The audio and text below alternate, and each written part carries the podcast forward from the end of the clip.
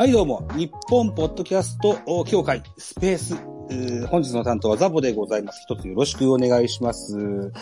日本ポッドキャスト協会、まず簡単に説明しておきますと、ポッドキャストのオープンさと自由さを尊重し、ポッドキャスト配信者の個々の独立性を保ちながらネットワークを築くことで、日本でのポッドキャストの発展と社会的地位の向上を目指した組織でございます。といったような文言をまず一発目に入れておきまして、本日はテーマ、スタンド FM からのポッドキャスト配信というお話をさせていただけたらなというふうに思っております。本日のゲストをご紹介したいと思います。宇治原さんでございます。はい。よろしくお願いします。宇治原と言います。ジャーナリストしてます。よろしくよお願いします。ろしくお願いします。えっ、と、宇治原さんには事前に、あの、はいお願い事が一個してあって、えっ、と、ご自分の、はいはいお番組の前工場をはい。ご披露いただけたらというふうに思います。あの、頭から喋ったらはい、いいですよ。はい。えーっと、おはようございます。ジャーナリストの宇治原です。高校野球の取材をしたり、プロ野球の取材をしたり、メジャーリーグの取材などにも行っています。野球指導者のためのオンラインサロンも立ち上げて、情報提供と指導者コンサルなどを行っていますので、よかったら遊びに来てください。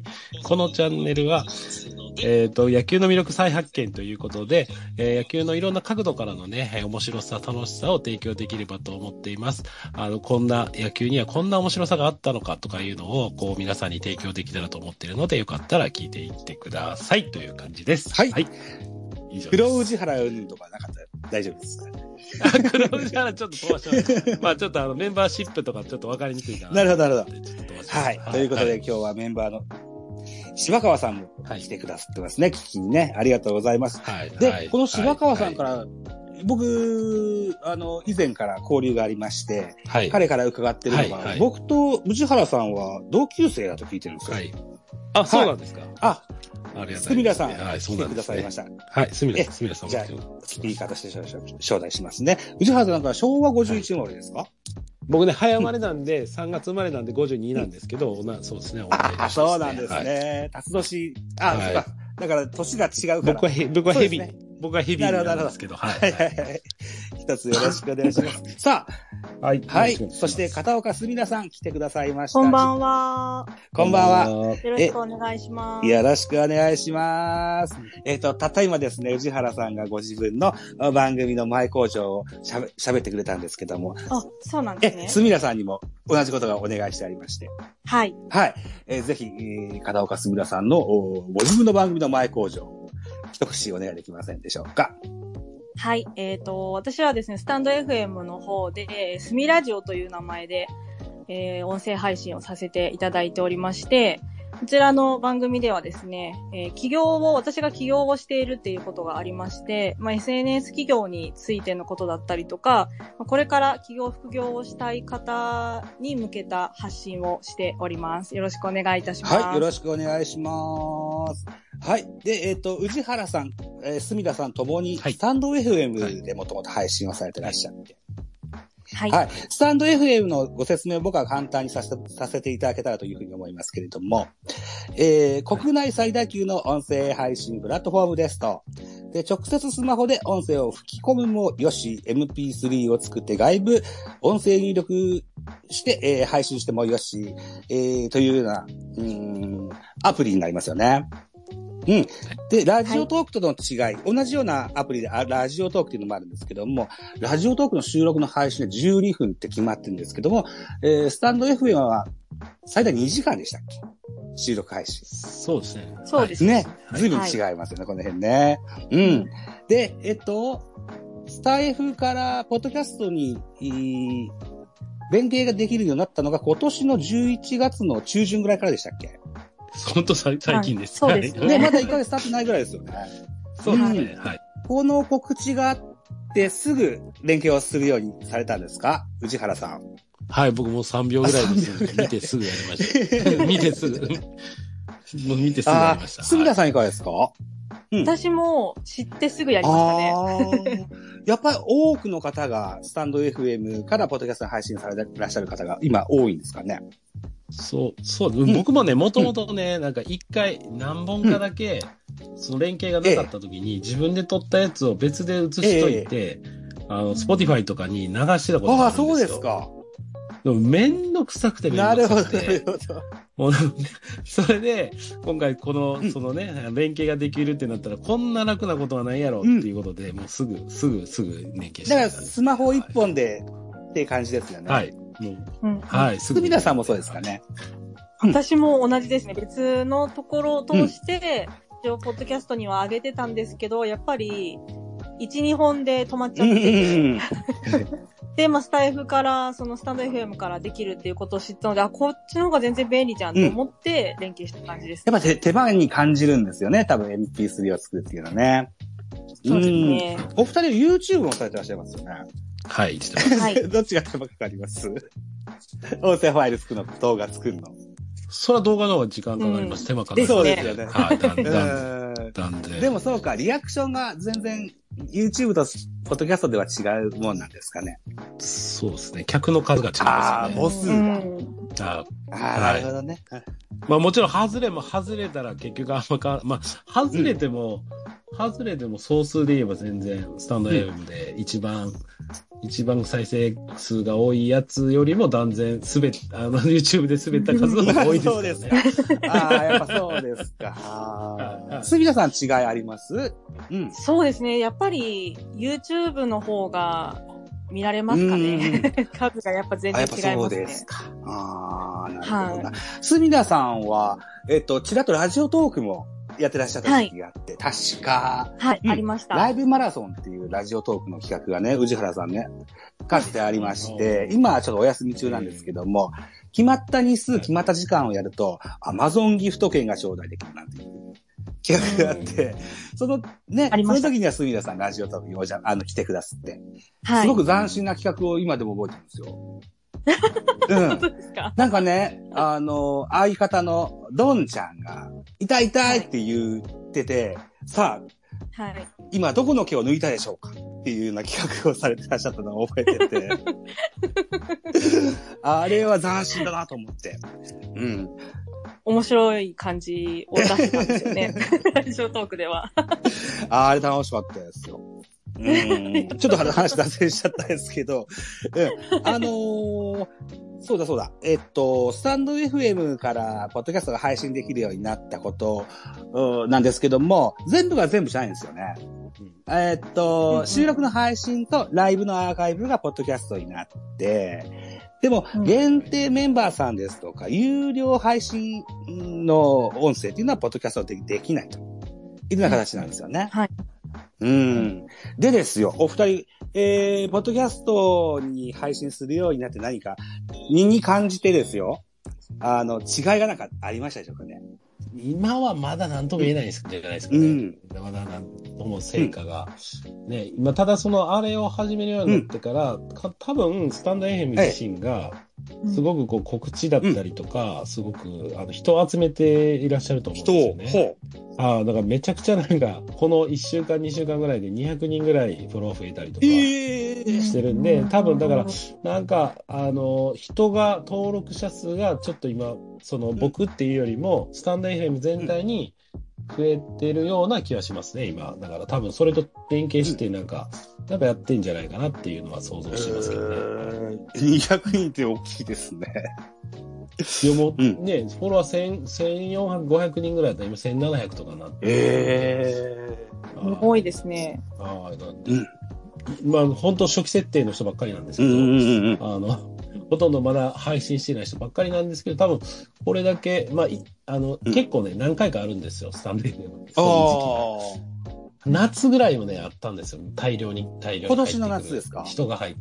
今年の夏ありました。えだからなんか、なんかやられてんじゃないかなと思うんですけどね、スタンド FM。ー、藤原さんだったら甲子園とかあんま関係ないですか？いや、甲子園とは関係ないですね。あそうですか。うんその、それはそのメンバーシップが増えるのは甲子園とか、そういうなんか大会があった時に増えるんですけど、そのフォロワーが増えるのはまた全然関係ないあーと思そうなんですね。あの甲子園と。はい、はい、はい。すみやさんはいかがですか？うん。私はですね、やっぱり、あのー別のところからポッドキャストに出した時は本当に2、3本しか出してなかあったの以前、でス、タンド FM 始める前は別のところでやってらっしゃったんですか？そうですね。で、そこからポッドキャストにつなげてたというか、連携させてたんですよ。ええー、そうなんですね。で、その時は、やっぱ、に2本とか3本ぐらいしか出せてなかったので、あの、全然聞かれてる数は少なかったんですけど、連携してからはやっぱり、そのスタンド FM の方で毎日配信してるっていうのがあるので、そのおかげで、一応その聞かれる数はやっぱり増えましたね。ポッドキャストの方でうーも。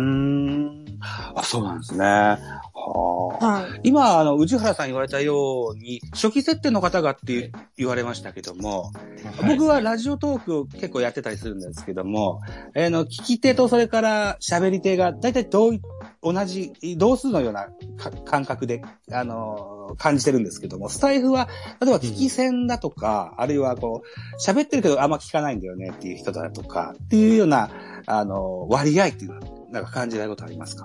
えー、どうなんだろう。でも結構配信者多いと思うん配信者は多いですか？はい。まあ、聞き戦もおうん。いますけど、た、たくさんいますけど、でも、配信者の方がお、もう最初、僕2020年からやってるんですけど、配信者結構多いと思うんですよね。はい。すみれさんいかが感じられますか？そうですね。私も、やっぱラジオトークと比べると、やっぱスタンド FM の方が全然配信者多いうん。イメージがあそうりますね。ですね。うん。あのー利用者数っていうのは随分差があるっていうふうに聞いてますよ。スタイフとラジオトークでは。あーう。うんん。そうなんですよね。で、えっ、と、今、宇治原さん2020年から始められたっておっしゃられましたね。はい2020はい年何月ぐらいから始めたんですか、9月ですね、9月。?9 月、9月のどれぐらい、はい何日ぐらいかってわかります、4日か、4日か5日か。いや、なんかね、あのね、ちょうど、スタンダー FM の2020年4月と9月に大量にね、増えてるんですよ、メンバーが。ああ、はいはいはい。ほんで、に僕ら、僕ら、その2020年9月に入った人のこと9月組っていうんですけど。そうなんだ。でこれは、あのね、YouTuber、YouTuber っていうか、インフルエンサーの学ぶさんっていう方がいらっしゃるんですけど、彼が YouTube で、これからスタンド FM が来るっていう話をしたんですよね。それで一気に、その2020年9月にして、それ一気に2029月に、それを聞いた人たちがブワーンっていったんですよ。はいはいはいはいはい。そのうちの一人が僕で、今、今もスタイフで人気のある、まあ、例えばインフルエンサー玉木さんとかいう女性の方いるんですけど、とかも2020年9月だし、もう本当その、そのスタート結構いるんですよ。はい。すみれさんはどれくらいから始めたんですか？私は2020年の10月。10月。あ、9月、10月。だから、ほぼほぼ同期ぐらいですね、宇治原さんとすみんね。同同期ですね。同期ですね。うんやっぱり、その、インフルエンサーさんの方がきっかけですか、すみれさん。私はそうですね、YouTuber の、YouTuber っていうか、あの、副業を教えてらっしゃる京子さんって方が、ほ YouTube う。作ってるんですけど、京子さんって方が、やっぱスタンド FM をやられていえて、で、まあ音声は絶対今後は来るだろうなっていうのを思ってたんですけど、その京子さんがきっかけでやり始めようと思ってたんです。ええそうですか。今、うじ、うん。ま、まなぶ、ま、まなぶさんの動画見てたら関連で京子さんです。あ、そうなんですか。あーあー、僕は学ぶさんも京子さんも存じ上げない。まだちょっと勉強不足ですね。また確認させていただきますね。僕も2020年の9月の末ぐらいからちらっとポッドキャスト、あと、スタンド FM 始めたんですよ。で、今、このスペースに名前があります、ポトフさんって方がね、えーっと、9月30日、これがね、国際ポッドキャストデーっていうのが、え毎年、ポッドキャストの誕生日をみんなでお祝いしませんかって企画があって、で、それをですね、当時、ペリスコープで僕は見てて、見てたんですよ。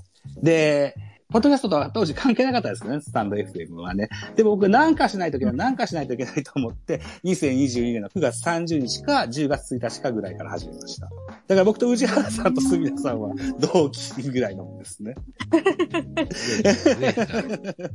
うん、でも、それ以前から僕はラジオトークやってて、ラジオトークのうん伸び悩みがちょっとありましたもんですから、今、ちょっとそっちに集中して、えーいるといったよううんな、えー感覚に、でおります。でも、またスタイフに戻るつもりは全然ありますから、また戻ったら際には可愛がってやってください。お待ちしてます。お待ちしてます。いや、スタイフの方々は本当に優しい人が多いんですよね。うん。そう。うん。あの、上原さんやゴリアスさんや、あ、い、えっ、と、磯和子さんなんかも、とてもよくしてくださいますしね。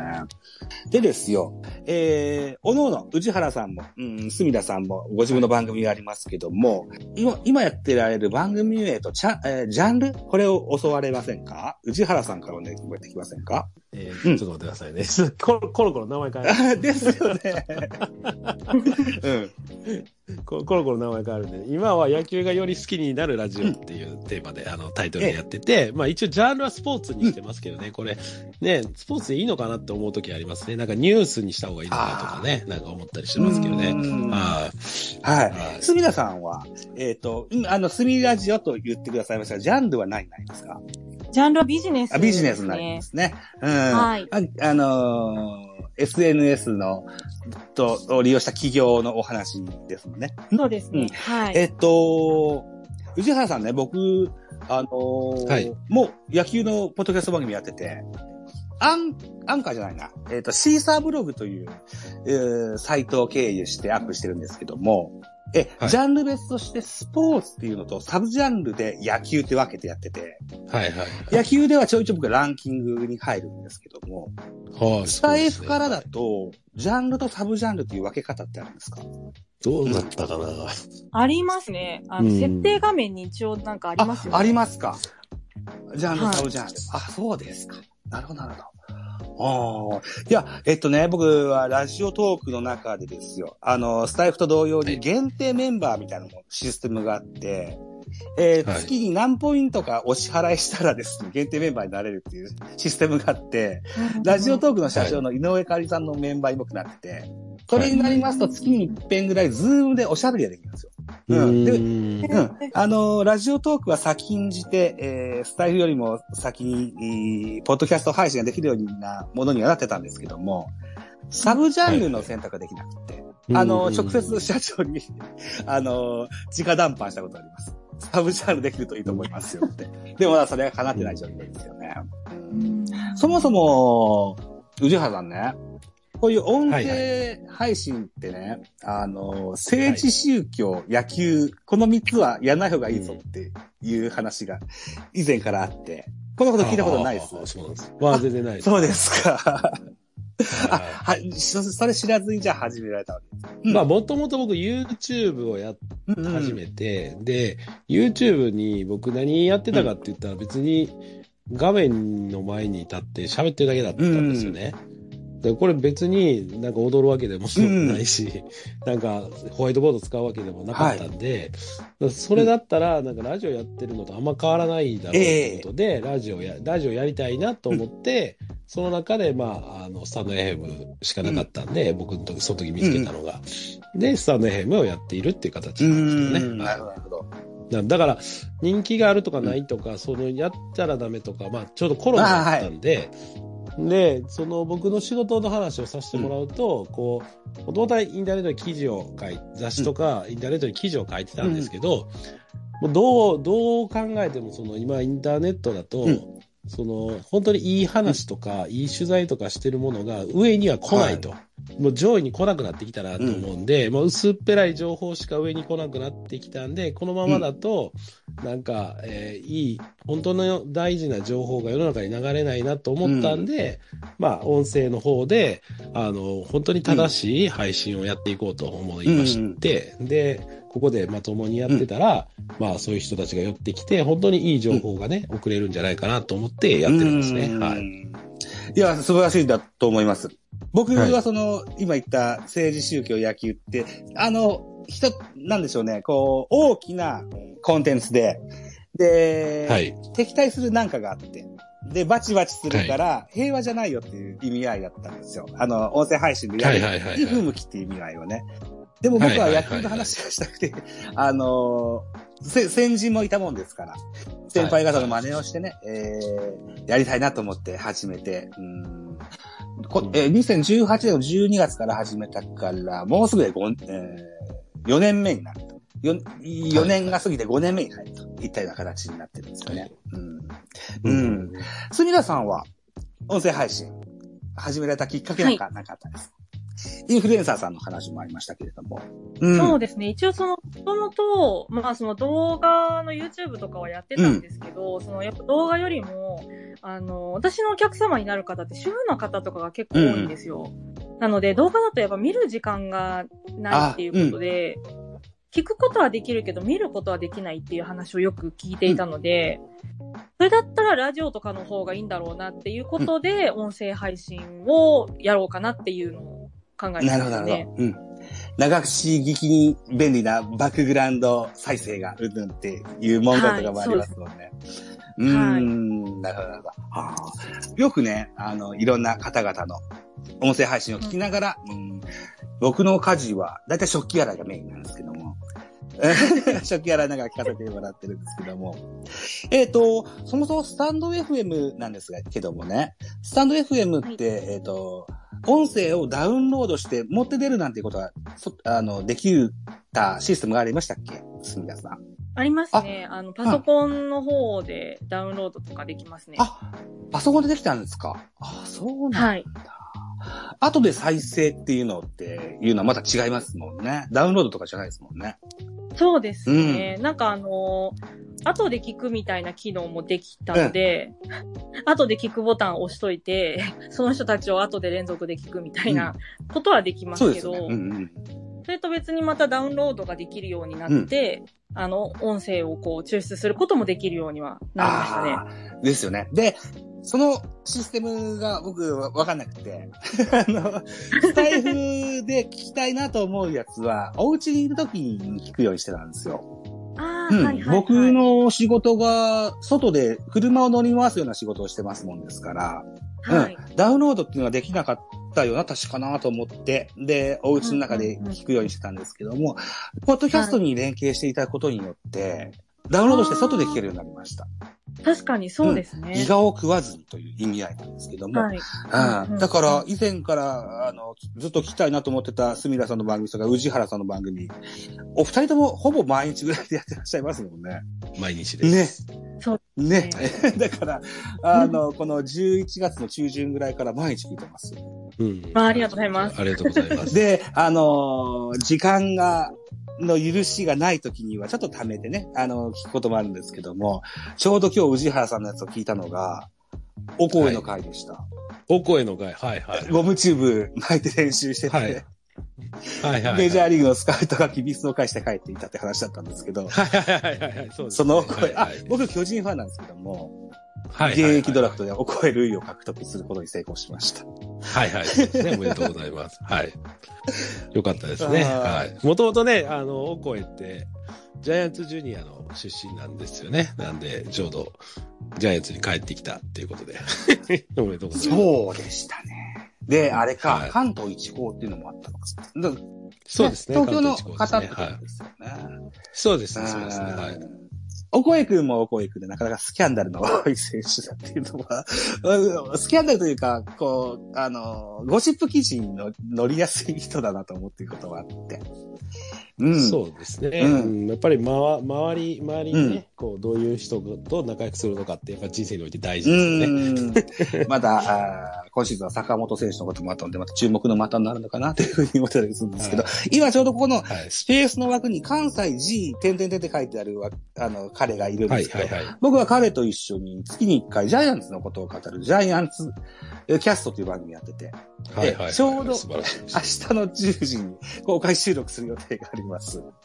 へえ、すごい。はいという番、あ、スタ、スタイフ、スタイフやられてますね。あ、彼はスタイフやってらっしゃいますよ。あとはブログもされてますね。うんはい。はい。スタイフがきっかけでこういう、あの、宇治原さんも隅田さんもそうですけど、この関西ジータラコもそうなんですけども、あ、柴川さんもそうですね。あの、多く、はい。あつながりを持たせていただいておりまして、はい。うん。はい非。常にありがたいなというふうに思ってた、思っております。で、そのきっかけの一個が、すみらさんがき企画、企画されました。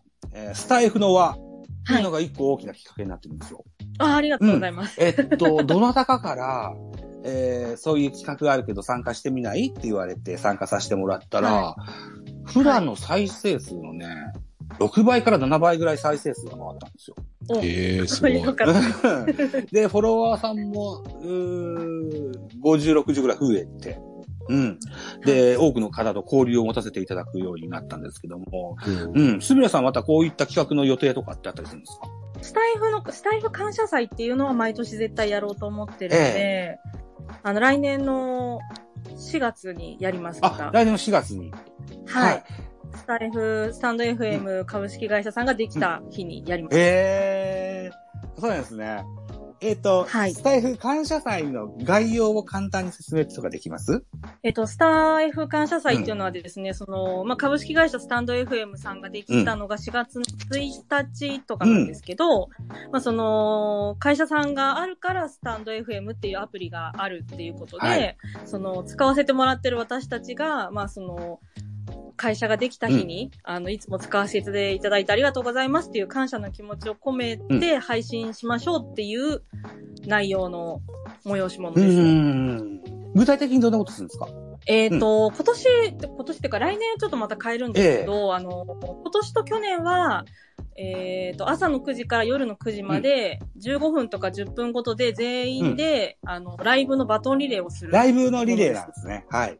うんはいうんうんで、そこで、こう、なんか、スタイフであったこととか、スタイフに感謝の気持ちだったりとか、そういうのを、こう、ライブで配信してもらうって、で、どんどんつなげていくっていう感じ。時間を守ってね。うん、はいはい、はで、さっき言った僕の言ったスタイフの輪の方は、はい収録でしたよね。そうです。スタイフの輪の方は収録で出してもらう方でしね。でしたたね。うーん。はい。で、似たような、あの、企画で、今年の9月の30日、国際ポッドキャストデーにですね、この日本ポッドキャスト協会が、あの、温度を取りまして、えっと、48時間、ポッドキャストリレーなんてことをしたんですよ。おー、48時間。うん。すごいですね。えっと、普通か。そうそうそうそう。30分の音音源を、と、呪術つなぎにつないで、えー、90数番組出られたんじゃなかったかな。うんっていうのをね、やりまして。いいですね。うんえーで、スタイフからポッドキャストにいい配信をできるようになった宇治原さんも、すみらさんも、えーはい来年、再来年ぐらいの、ポッドキャストリレーにぜひご参加いただけたらというふうに思います。はい、はい。はいぜひ。ぜひよろしくお願いします。これは MP3 を作ってフォームに投げるというしことをやってたんですけども、まあ、毎日毎日じゃなくて、あのー毎日毎日の配信、配信でそれをやろうと思ったら大変かもしれないけど、ね、はいえっ、と、締め切り守って1回だけのことだったら大丈夫でしょ。そううん、ですね。そうですね。はい。ぜひともご参加いただけたらとかように思います。。はいい。はい。はい。一つよろしくお願いします。はい。よろしくお願いします。あと、宇治原さんどうですか？この、スタイフの、おースタイフ感謝祭か。来年4月にあるそうですよ。はい。うん。はい。かつてご参加のことってあったんですか？僕ね、結構そのスタイフの中であるいろんな行事に参加したことが一回もないんですよ。ないですか？じゃあ、ぜひ来年。基本、基本スタンドプレイで一人で細々といろんな毎、毎朝、毎朝ですね、うん毎朝配信とかしてるだけでなんか、まあ、たまにコラボ収録とかしますけど、うんあのコラボライブとかしますけど、うんそれ以外はあんまりなんかやらないですね、なんかね。そうですか不思議と。あんま、あんま誘われないですよねあ。ー切られてるいかやいやいや。えっと、僕、以前、あの、はい聞かせてもらったのが、転職王さんという方と、はいはいはいはい。しばらくユニットで、月曜日9時でしたっけ？そうですね、月曜日の9時やってました、ずっとね。ええあれはい楽しみで聞いてて。はいはい。あれ、あれは単なる彼のマシンガントークに僕がいじめられてるだけなんですけどね。はいはいよう喋られる方でしたね、あの人ね。そうそうそう。で、ジャジャーナリス、ジャーナリズムをひ否定しししてくるのを僕は返していくっていうね、話です、優しくね、や言ってらっしゃいましたね。たしなめるようにね。はい、そうですね。それがすごく印象的でした。はい。転職王さんはドラゴンズのファンでしたね。そうですね、ドラゴンズのファンで。今はあのユニットはもうやってらっしゃらない。そうですね、彼がちょっと忙しくなってきたんで、あーそうなんだはい、じゃあ、じゃあもうやめようかっていうんで、やめました。2月から9月ぐらいまでやったんですね。2020。そうですか。あー4月にね、気がついて、3、4回ぐらい聞かせてもらったことがあって、で、はい何回かコメントを打た打たせてもらったこともあったんですけども、はいはいはい、覚えてます。はいはい。有名人の方じゃないですかって宇治原さんに言ってもらって、はい 僕なんで有名人なんだろうと 思ってた多分、柴川さんがあることないこと吹き込んでただったんだろうなと思って、そうそうそう、そうですね。思ってるんですよね。うーん。はい。はい。すみらさんはすみらさんでですよ。僕、はいすみらさんを知る前に、はい。もあの、スタンド F の配信者の方から、片岡すみらさんという有名な方がいらっしゃるって話を聞いたんですよ。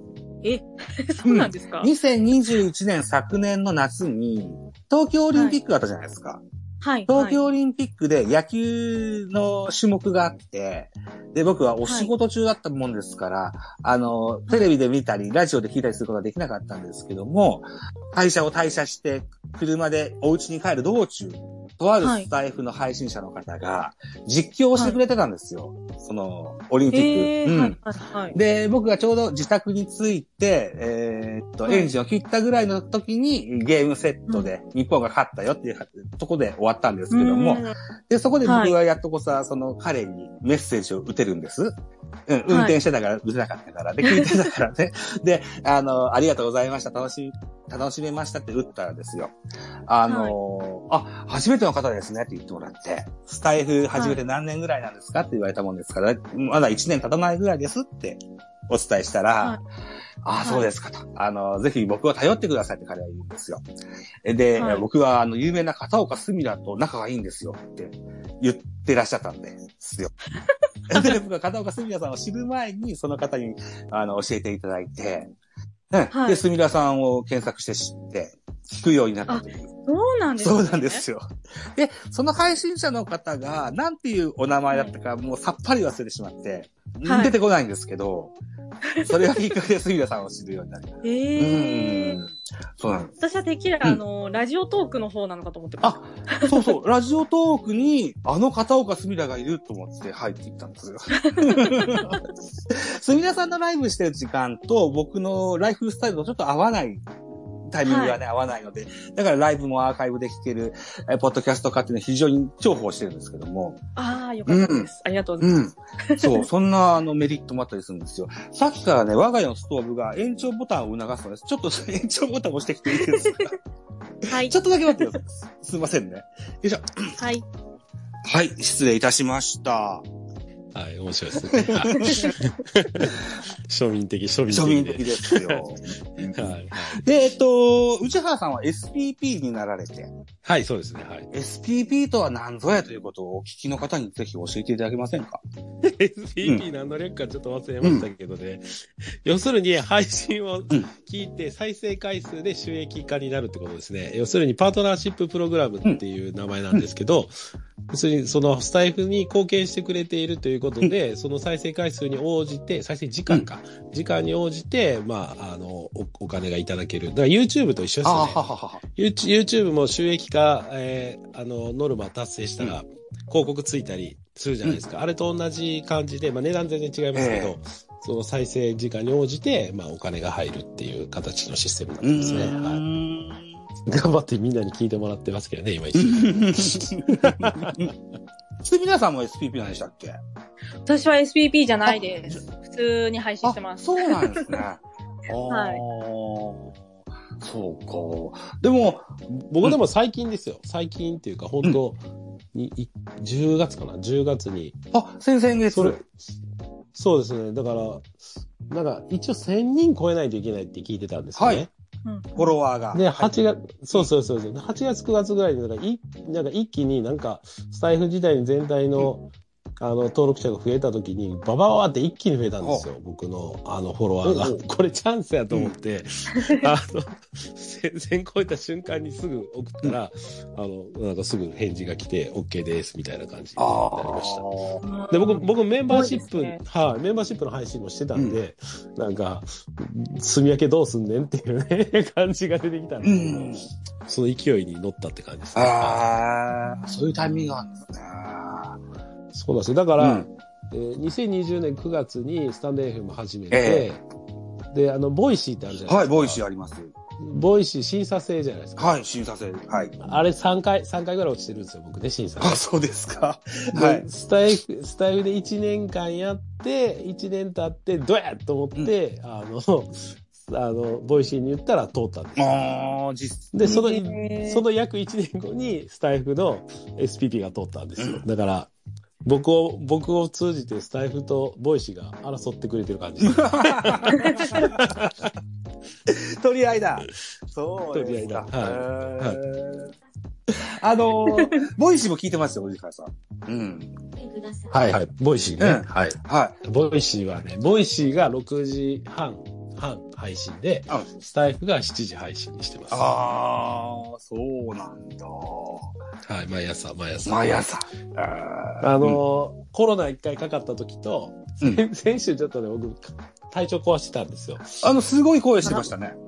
そうそう、その時はさすがに、んさすがに物考えられないし、喋れないし、声悪いしっていう状況だったんで、この時だけですかね、休んだのは。あなんで、うんススタイフは2021年の12月におはよう配信っていうのを始めて、えで、そこからずっと毎朝毎朝、毎朝毎朝、もう寝ぼけながらでも毎朝毎朝ってやっえ。て、うんはい、やってましたね。ずっとやってますね。うん。杉田さんも、あれですよね、ライブ収録いろんなパターンでね、えー僕らを楽しませてくれてると思いますけれども、はい。ええ。あの、ライブも朝でしたっけ？ライブは夜にやることが多いですね。夜が多いでしたっけ？ああはい。あの、ラジオトークでは朝やってましたけどね。一時期。あ、そうですか。僕のそうなんですよ。朝、あの、毎日やってたんですよ、ラジオトークで。朝何時ぐらいの話ですか？朝、えっ、と、8時とかだと思います。ああ、そうなんだ。で、なんかその前の日のニュースを読み上げたりとか、うん あの今日の、あの、星座のなんかランキングみたいな。目覚ましテレビみたいなやつ。はい、そうです。そうなのか。藤原さんも8時ぐらいからですもんね、ライブね。ライブは7時。あ、7時か、7時か。ああ、僕はだいたい毎日ね、ウィークデーは6時に起きて7時に出発するんですよ。はいはいはい。だからね、あのー旅が合わないけれども、はい。アーカイブがポッドキャストに残るから聞けるようになりました。はいはいはい。うん。だから、えっと、おそらくそれ以前、11月の16日からポッドキャストと連携がされたと思うんですけども、残ってるアーカイブは全部ポッドキャストになってるんですよ、多分ね、それ以前も。そうです、そうですね。うん、だから遡って聞こうと思えば、ずいぶん長いこと聞けるわけですよね。はい、そうですね。そうですね。ねえーぜひ楽しみにしていきたい。というふうに思います。はい。はい。えっと、宇治原さんがはい最近喋られたお話でですよ。えー印象に残ったのがですよ。ドラフト直前回と、はいド。ラフト直前回巨人ファンとしてですよ。はい。はい。1位浅野、2位松尾、はい3位山田、はい。良くないですか？って言ってもらって、僕はい目に涙を浮かべてガッツポーズを取ってました。実はね、あれ、じゃ、巨人ね、再生回数少ないですよ。なんですってね。えはい。えそんなあ一応、うんはい12球団両方やることによって、ど、このスタイルではどんだけ再生回数違い出るのかなと思って、うんまあ、あの、一番最初に再生したところは最高記録にするんですけど、やっぱり一番人気出ちゃうんでね。なんで、2、2以降でバーって見てたんですけど、巨人が一番少なかったですね。両方、両方、両方、両方。あ巨人の西武、西武も少なかったですかね。はえ両方っていうのは、だから、事前回とドラフト後のそうそうそうそう振り返り会ってことですい。そうそうそうそう。なるほど、なるほど。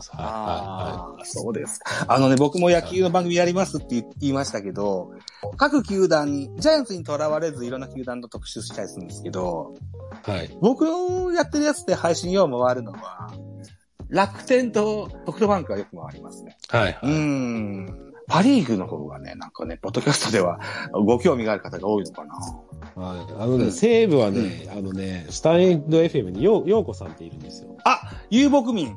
はい、アンチジャイアンツのあの子のところに、あ、あ、あの、そうですね、はいあの子のところにみんな行くんですよ、西武ファンは、おそらく。はいはいはいはいはい。はい、はい、はい。なんであ。、彼女、僕も、僕もたまにライブに参加しますけどね、よく。まあ最近行ってないですけど。あ、そうですか。彼女西武ファンでしたよね、確かにねはい。。西武ファンですね。はああ、いや、僕巨人ファンですって言ったら、なんかすごくバリ雑言を浴びされた記憶がありますね。彼女はアンチ巨人でも同じなんですよね、確かね。い。はい。あんま、よよくあるシーンなのであんま気にしてないんですけども。はい。今でもたまに聞きに行ったりするんですけどね。うんはい。はい。さあ、ということでですよ。このね、うん、ライブは、はいえー日本ポッドキャスト協会スペースということでですよ。毎週メイン MC がか入れ替わり立ち替わりですよ。えーに毎週金曜日22時から1時間のライブをするという形になっています。えー残り15分といったところになってきましたけれども、ポッドキャストし化をしたときは、序盤をよく聞いてもらえるから、ご自分の番組の前工場を言ってもらったんですけども、ライブ、ライブの時は後半の方が聞かれる印象があるので、はい。はい。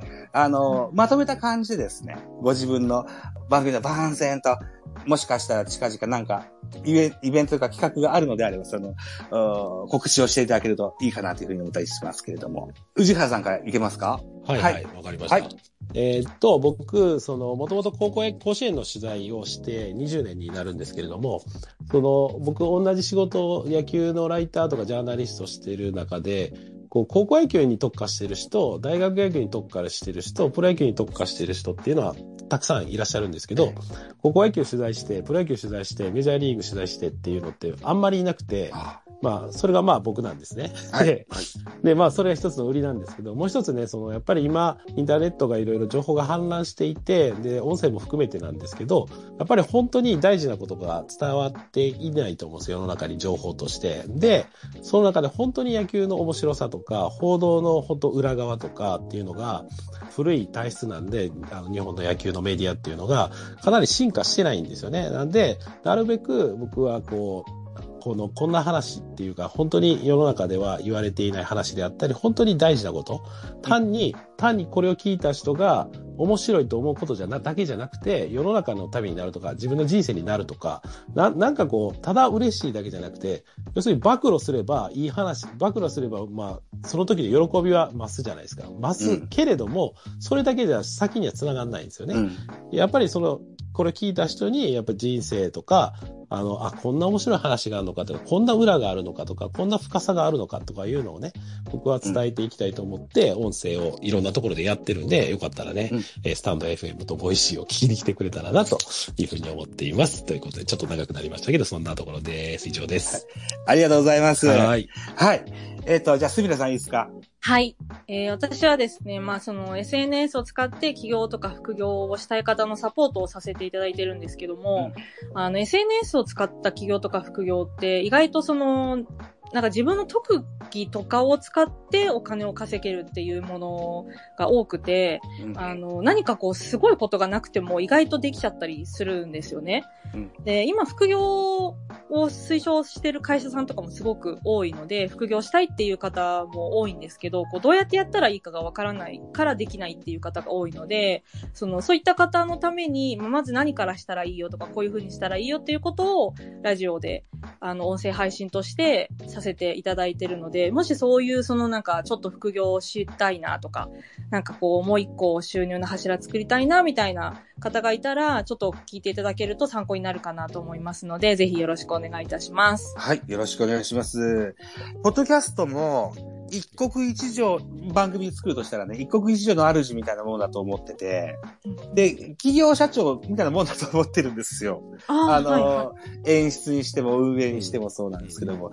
で、あの、すみらさんも今言われた、ご自分の、あの、うんと、何でしょう、得意なことってはい今言われましたし、あの、宇治原さんの、あの、ワールドカップの堂安の話はい、をはい。聞いた時も、このスペースは僕のスペースなんでっていう話はいはいやってました。それも、あの、自分の得意なところだという意味だと思うんですけども、はい。自分の売りをちゃんと認識して、そこを押し出していくことによってですね、自分の言いたいことが伝わりやすい番組になっていくのかな、なんていうふうに思ってたりするので、あの、お二人の番組ですごく自分のポッドキャスト制作活動にも、あの、影響を及ぼしてる部分があるんですよ。はい。えあそうい。ありがとうございます。そうだ、はい。そうなんですよ。だから、なんでしょうね。こう、こう言うのはすごい恥ずかしいですけど、ククリエイターとしてこう、刺激を受ける番組をお二人がされてらっしゃって、え、今日は、あのー僕みたいなもののオファーに乗ってくださったのが本当に嬉しくて、はい。感謝してるんですよ。お二人ともありがとうございました。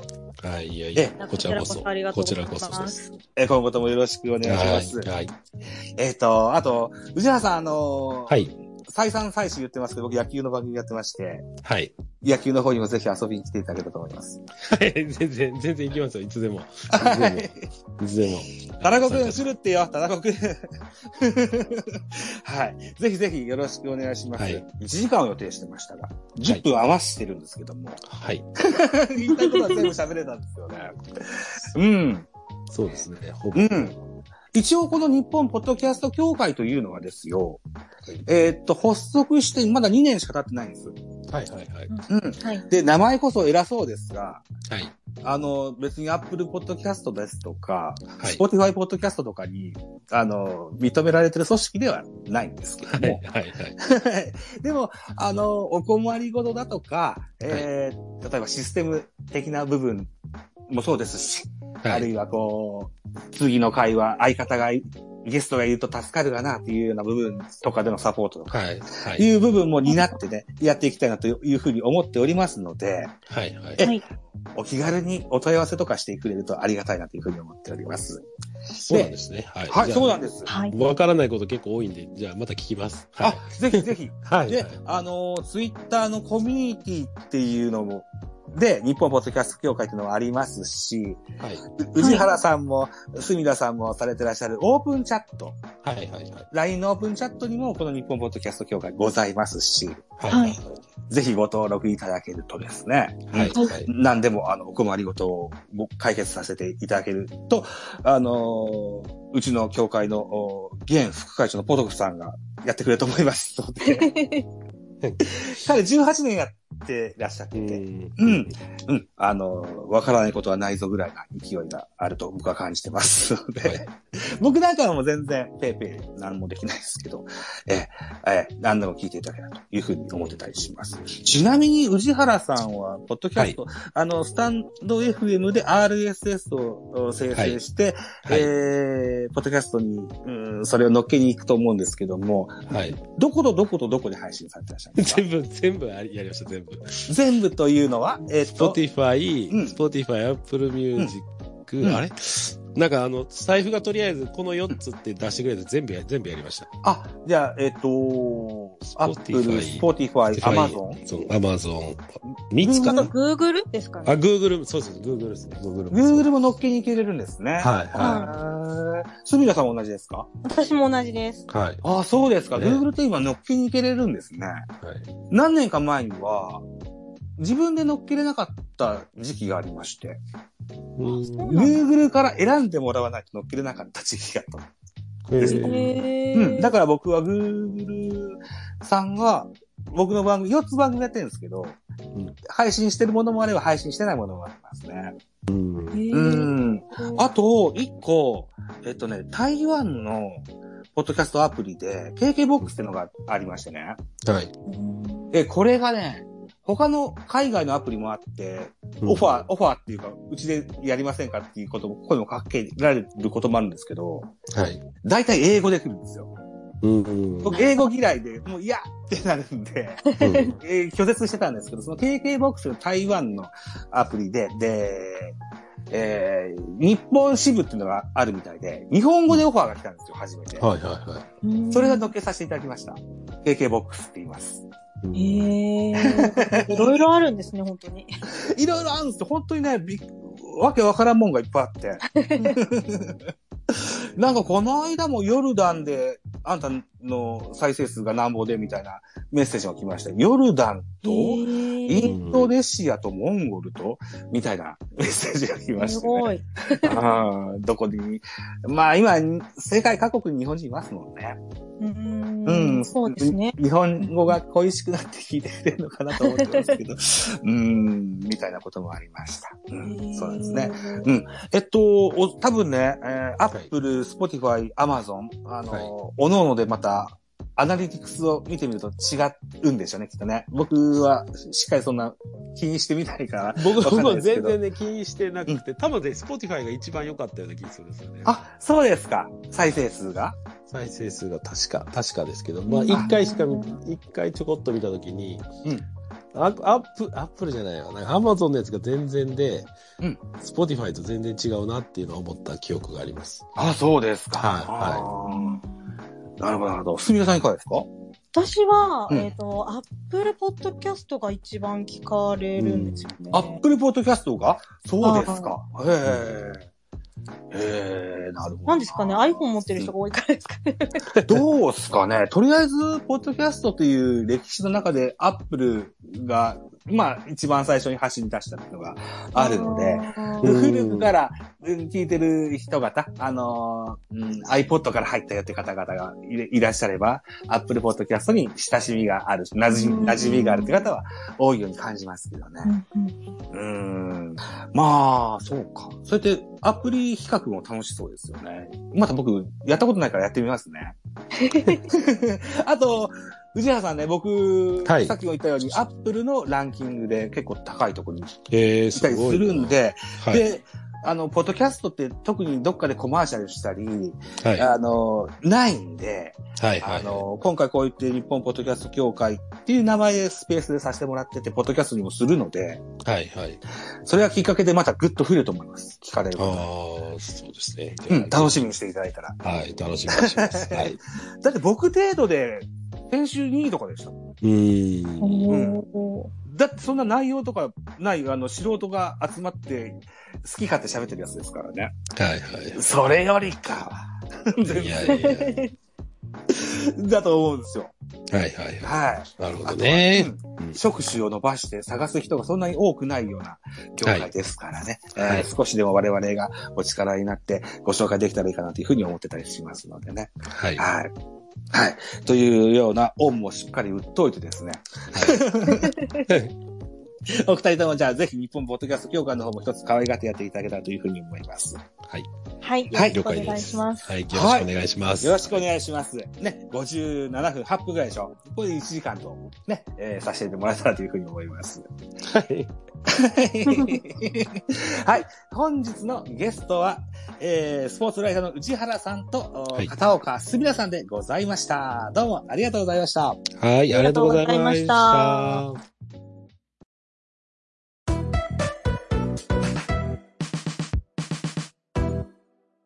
はい。ね、とりあえず内原さんとすみらさんっていうのは初めてこう、おしり、おおしゃべりはされるわけでしょ？はい、初めてです。はい。初めてです。お互いの認知っていうのはいかがでしたあの人知ってんなとか、初めて知ったわとか。あ、そっかとかそのことですか？はい、はい。あ、はじめ、初めてです。この、今回その、うんザボさんに紹介してもらって。僕はキャスティングしたはい DM で初めて知られたんです。はい、はい、そうです。はい。なるほど私もそうですね。そうですか。はい。僕はだから両方知ってて、あの、はい二人とおしゃべりしたいなと思って、あキャスティングさせてもらったんですけども、はい本当はもう一人候補がいたんですよ。はい、はい。あーえーえっとね、かぐわさんって方ご存知でいらっしゃいます？あー、はい。わかります。おあの、お知り合いですか？お知り合いというか、あの、ライブに参加して、参加してとか、ライブでコメントをしていただいたこととかが何度かありますね。あ、そうなんですね。はい。ああ、彼最近22時から毎日ライブしてるんですよ。あ、そうなんですね。だからちょっと裏かぶりしてるから、誘いづらいなと思って。確かに。そうですね。うん、で、彼は彼で、ハッシュタグ、スタイフポッドキャスト部というのを作られてるんですよ。へえー、うん。そんなのあるんですね。で、それをすごくプッシュしてらっしゃるんですけども、あまり、あのーうんま、た、あの、お二人も、ね、スタイフからポッドキャスト配信されてらっしゃるわけですから、はい、はい。ええ、ぜひ、それ、あのー応援してあげてほしいなと思ってます。はい。はい。かぐわさんはかぐわさんで、えっと、ポッドキャストもそうですけども、なんでしょうね。うーんそういう音声配信に関わるような、あるいはインターネットに関わるようなことのお経済のお話をですね、えーはいスタイフ、えーポッドキャスト、おラジオトークでされてらっしゃるんです。でうんうん、22時からはだいたい1時間ぐらい。はい、はい。それにまつわることをですね、えーライブでいろんな方とおしゃべりしながらされてらっしゃいます。はい。うん僕も何とか都合をつけて、何とかなりませんかってお誘いをするつもりはあるんですけども。うんうん。はい。いやー、いいこともありますのでね、ぜひ、うんみんなでこう、わっと、ポッドキャストもスタンド FM も盛り上がるように、はい、そうですね。はい。ええ、なるようになればいいかなと。でも一気に時代変わりましたよね。でもその、まあ、スタンド FM が出てきうんうんまあ、クラブハウスがね、去年の1月かぐらいに、はいすごいバーってなって、えはい今年？今年かな、はい。なんで、まあ今ちょっと下火になりましたけど、一瞬で。うー ん。あの、でもやっぱりああいうので、なんか音声の存在っていうのもだいぶかなりの方がね、知られたような気がしますけどね。うーん。えー、この度、ジャイアンツに入団になりました、オコエルイさんもですね、はい。クラブハウスがわっと盛り上がった時にはよく彼の顔を見ました。えー、えそうなんですね。クラハでよ喋っとんな、あいつ、と思って。え、鶴崎選手っていうのが楽天にいましたよね。はいはい。いましたこねの鶴崎選手と、それから、オコエ選手と、内田、内田選手かなあの、当時楽天、2、3年ぐらい前の話ですけどね。はいはいはい。うん、楽天で 枠やってんだな、こいつらと思って聞いてましたけどね。はいはい。そうかオリックス、オリッククスでクラブハウスやってた選手は山岡以外全員クビになりましたけどね。ス。わお偶然ですけど、偶然ですけど、偶然ですけど。そうですか。山岡大輔くんだけ残ってるんですね。はいはい。他みんなクビになったと思います。はい。そうかあなクラハはクラハで、あの一大ムーブメントは、音声配信のやってる我々にとっては大きな、んあの、ムーブ、えーウェーブだったんですけども。で、そこからポロポロ、あの、クラハが、あそんな下火になったからっつって、うんあスタンド FM に来た人もいるだろうし、ラジオトークに来た人も実際におりますしい、や、やっぱね、ツイッタースペースが大きいんじゃないですかね。ツイッタースペースが大きいですかね。いや、だからツイッタースペースと同じじゃないですか、クラブハウスって。あうんーだかまあらツイッター、うんツイッタースペースがクラブハウスの代わりにそれをやり始めたから、で、うん客の、お客さんの規模で言えばツイッターの方が圧倒的に多いわけじゃないですか。確かにそうですね。うんだからクラハをやる意味がなくなったんですよね、みんな。うん。ツイッターでいいじゃん。ツイッターの方がいろんな人来るし、みたいな感じ。そうですね。目に触れるは触れやすいですよね。そうそうそうそうそうそう。うんあね。あの、フォローしてる人の顔写真出てきますからね。はい。だからやっぱりでも音声の方がね、やっぱ信用度があるというか、あの、うん声を、声はちょっと嘘つけないところがやっぱあるんで、うん。そこがやっぱ大きいのかなっていう気はしますけどね。はい。うん。はい真面目な話もバカ話も音声というのは結構僕は大好きで、昔から。はいラジオ子だったもんでね。うんああ、なるほどね。ええよう聞いてたもんですけどね。うんはいうんまあだから、音声配信もですよ、YouTube に、えーうん負けないように、ね、えー盛り上がってやっていきたいなというふうに思って、この、お日本ポッドキャスト協会にえー所属したという形に僕はなってます。はい。で、え、また、宇治原さんも、隅田さんも、お誘いことすることもあると思いますので、はい。え、はいぜひとも、お力を僕に貸してやってください。はい。ぜひま。たよろしくお願いします。こちらこそまたよろしくお願いします。よろしくお願いいたします。はい。じゃあ、えっ、と、10 23時03分。うん。はい1。時間以上経ちました。はい。えー、今日はこの辺にしときましょはい。ありがとうございまはいはい。ありがとうございおます。二人ともありががとうございました。はい。ありがとうございます。ありがとうございます終了の、あありがとうございました。終了のボタンを押します。はい。失礼します。本日はどうもありがとうございます。失はい礼いたしありがとうございす。失礼しまますす。。はい。